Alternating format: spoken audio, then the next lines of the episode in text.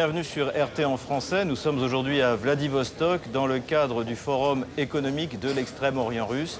Et nous avons le plaisir de recevoir aujourd'hui Timofeyev Vyacheslamovich Bordachev, qui est le directeur de la- du club euh, Valdaï.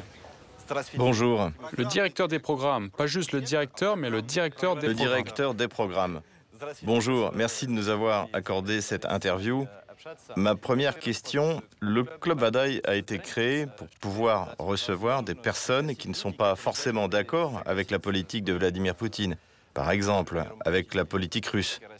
Pouvez-vous nous raconter l'histoire du Club Valdai, expliquer pourquoi vous l'avez créé et quels en sont les résultats? Le club Valdaï existe depuis très longtemps. Nous nous réunirons cette année pour la 20e fois, ce qui signifie que nous existons depuis 20 ans. Pendant toutes ces années, notre mission principale a été de maintenir un espace de débat ouvert en Russie et avec la participation active de la Russie sur des thèmes qui préoccupent non seulement la Russie, mais aussi le monde entier. C'est pourquoi nous n'avons pas besoin d'être d'accord sur tout. Le club Valdaï n'est pas intégré dans la politique informationnelle, il n'est pas intégré dans la politique de l'État russe en matière d'information.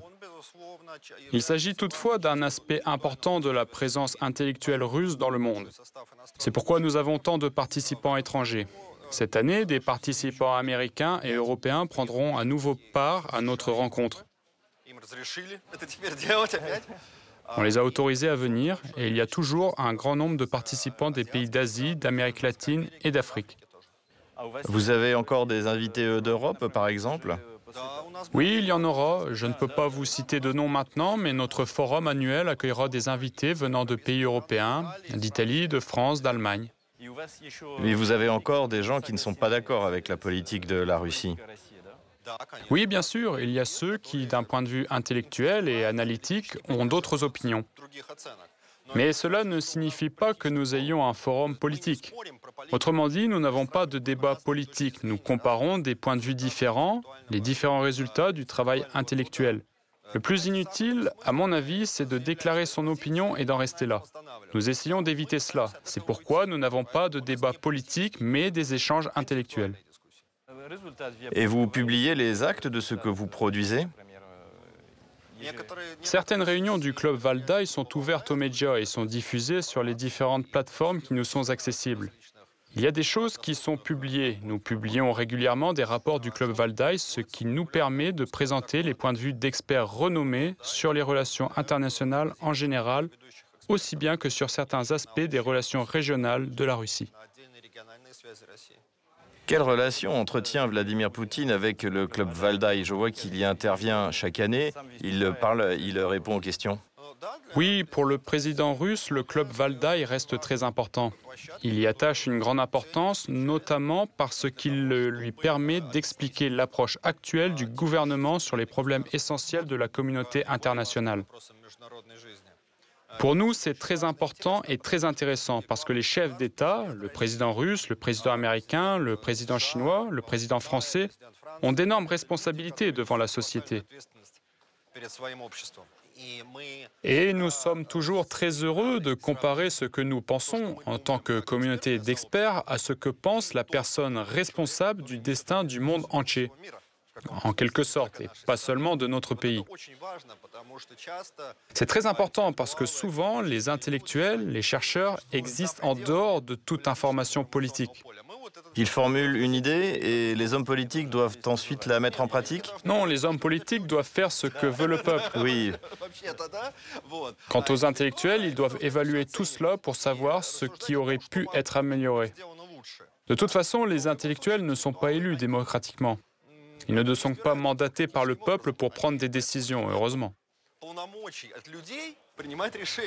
Ils proposent des concepts, des mais c'est concepts. aux hommes politiques de confronter ces concepts à ce dont les gens ont vraiment besoin. En ce qui concerne les sujets abordés à Valdai, sont-ils essentiellement diplomatiques, politiques ou économiques Les sujets sont très vastes, la politique, l'économie, la culture et les questions de développement. Nous avons un très large éventail de discussions. Que voulez-vous dire par culture? La culture joue un rôle crucial en politique et en économie. Notre vision du monde est façonnée par la culture. La façon dont nous sommes élevés, notre perception du monde sont déterminées par notre histoire, la littérature, les beaux-arts, la culture. Aujourd'hui, nous assistons à une réorientation vers un monde multipolaire. Le club Valdaï le comprend, il élargit la participation. Oui, bien sûr. Depuis plusieurs années, nous nous félicitons de ce que les principaux pays et régions du monde soient équitablement représentés parmi les participants. Nous avons beaucoup de participants de l'Inde, de la Chine, des pays du Moyen-Orient. Oui, nous avons rencontré l'ambassadeur des Philippines. Voilà, oui. Comme je l'ai dit, certains Européens et Américains peuvent à nouveau venir chez nous. Bien sûr, c'est très important. Notre club d'experts, le club Valdaï, représente équitablement la population mondiale. Et que pensez-vous de ce changement de paradigme, de ce passage d'un monde unipolaire à un monde multipolaire? Personnellement, je pense que c'est inévitable. C'est inévitable parce que les dictatures ne durent jamais longtemps. Vous pensez que l'ancien monde était une dictature? Une dictature, bien sûr. Au début, c'était la dictature de cinq empires européens. La Grande-Bretagne, la France, la Russie, l'Allemagne et un peu l'Empire austro-hongrois. Et puis il y a eu la dictature de l'Union soviétique et des États-Unis. Après la guerre froide, ce fut la dictature des Américains. Aujourd'hui, la dictature n'est plus possible, je pense. Et vous n'avez pas peur que cela aboutisse à une anarchie et que plus rien ne soit euh, sous contrôle?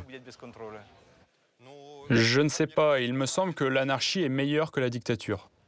Voilà qui est intéressant. Parlons maintenant du Forum économique extrême-oriental. Pourquoi êtes-vous ici? Je suis ici parce que depuis des années, je m'occupe des questions relatives au développement des liens entre la Russie et les pays asiatiques. Je ne suis pas expert de l'Asie, mais ma tâche consiste à inciter les meilleurs spécialistes russes à résoudre la question du tournant de la Russie vers l'Asie. Et traditionnellement, dans le cadre du Forum économique oriental, le club de discussion Valdai organise une session d'experts consacrée à ce qui a déjà été réalisé et à ce qu'il faudra réaliser en matière de relations entre la Russie et les pays asiatiques. D'autant plus que depuis un an et demi, nous avons passé un stress test très important. La demande en relation entre la Russie et l'Asie a fortement augmenté. Avec le vice-premier ministre du gouvernement, avec les chefs des grandes entreprises russes, nous avons eu des discussions fructueuses sur ce qui a commencé à fonctionner en un an et demi, ainsi que sur les problèmes qui existent aujourd'hui, sur ce qu'il faut faire, sur les problèmes qui font partie de l'agenda de demain. Chaque problème est une tâche pour demain. Pensez-vous que la Russie soit un pays asiatique? Non, je pense que la Russie, c'est la Russie. C'est un monde à part. Elle n'est ni européenne ni asiatique. Oui, la Russie, c'est la Russie. Historiquement, elle est liée à l'Europe, sans aucun doute, ce qui en fait un État européen. Mais vu sa position géopolitique exceptionnelle, sa culture, sa multinationalité, sa structure interne, la Russie est vraiment unique. On parle beaucoup maintenant des relations spécifiques qui s'établissent actuellement entre la Russie et la Chine. Croyez-vous que la Chine soit un partenaire fiable pour la Russie à présent Absolument. Pourquoi Parce que nos partenaires chinois le prouvent par leurs actes. Ils se montrent fiables depuis un an et demi. Ils font ce dont la Russie a besoin. Les domaines de coopération auxquels nous sommes intéressés se développent. La Chine soutient aussi la Russie sur le plan international. Et en ce qui concerne notre partenariat en général, c'est avec la Chine que la Russie a la plus longue frontière terrestre. Et il faut donc qu'elle soit un bon partenaire. Mais dans le monde occidental, on entend souvent des mythes comme quoi ce n'est qu'une alliance temporaire, que tôt ou tard, il y aura un conflit à cause de la Sibérie, par exemple. Qu'en pensez-vous? Quand on lit dans des médias occidentaux que la Chine presse les Russes, qu'elle avance de plus en plus en Russie, c'est un message lancé par le monde des affaires européen aux autorités européennes. Le monde des affaires européen dit au gouvernement, vous nous forcez à quitter la Russie, mais la Chine s'y installe à notre place. Oui, c'est exact. Ça n'a aucun rapport avec la Russie. C'est un problème européen qui concerne les relations sur le continent.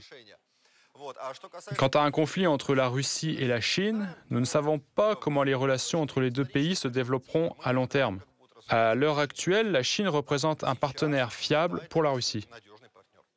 Et en Asie, à part la Chine, est-ce qu'il y a d'autres pays voisins qui pourraient être des partenaires fiables pour la Russie? Tout d'abord, je vous recommanderais de lire le rapport du club de discussion Valdai, la Russie et l'Asie, qui est paru il y a 15 jours. On l'a présenté sur le site du club, vous pouvez le télécharger et le lire en russe ou en anglais tout à fait librement.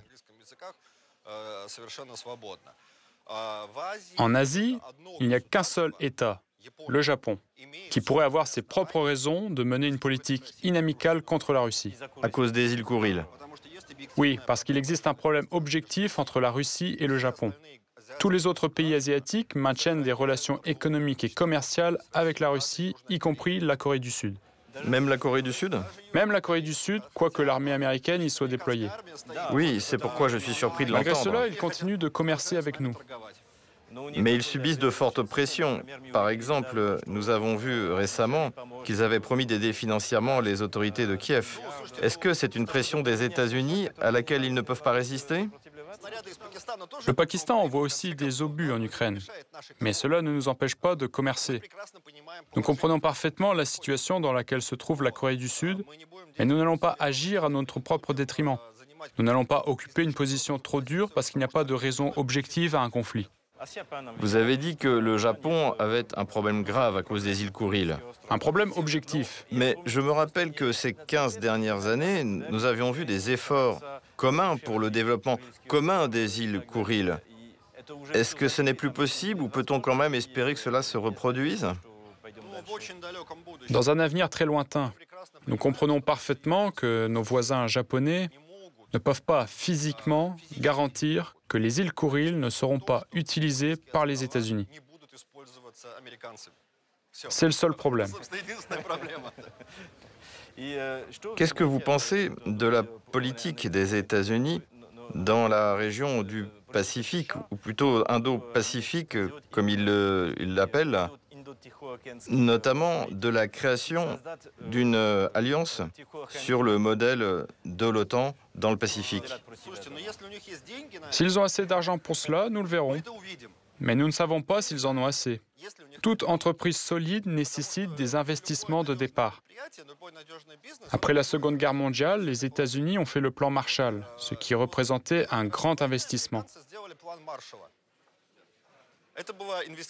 Mais nous ne savons pas si les États-Unis ont assez d'argent pour investir dans la coopération dans la région Indo-Pacifique. Mais vous croyez qu'ils n'ont pas assez d'argent? Oui, je doute qu'ils aient assez d'argent. Et pour finir, la question d'un monde multipolaire. Est-ce que le club de discussion Valdai propose quelque chose de concret?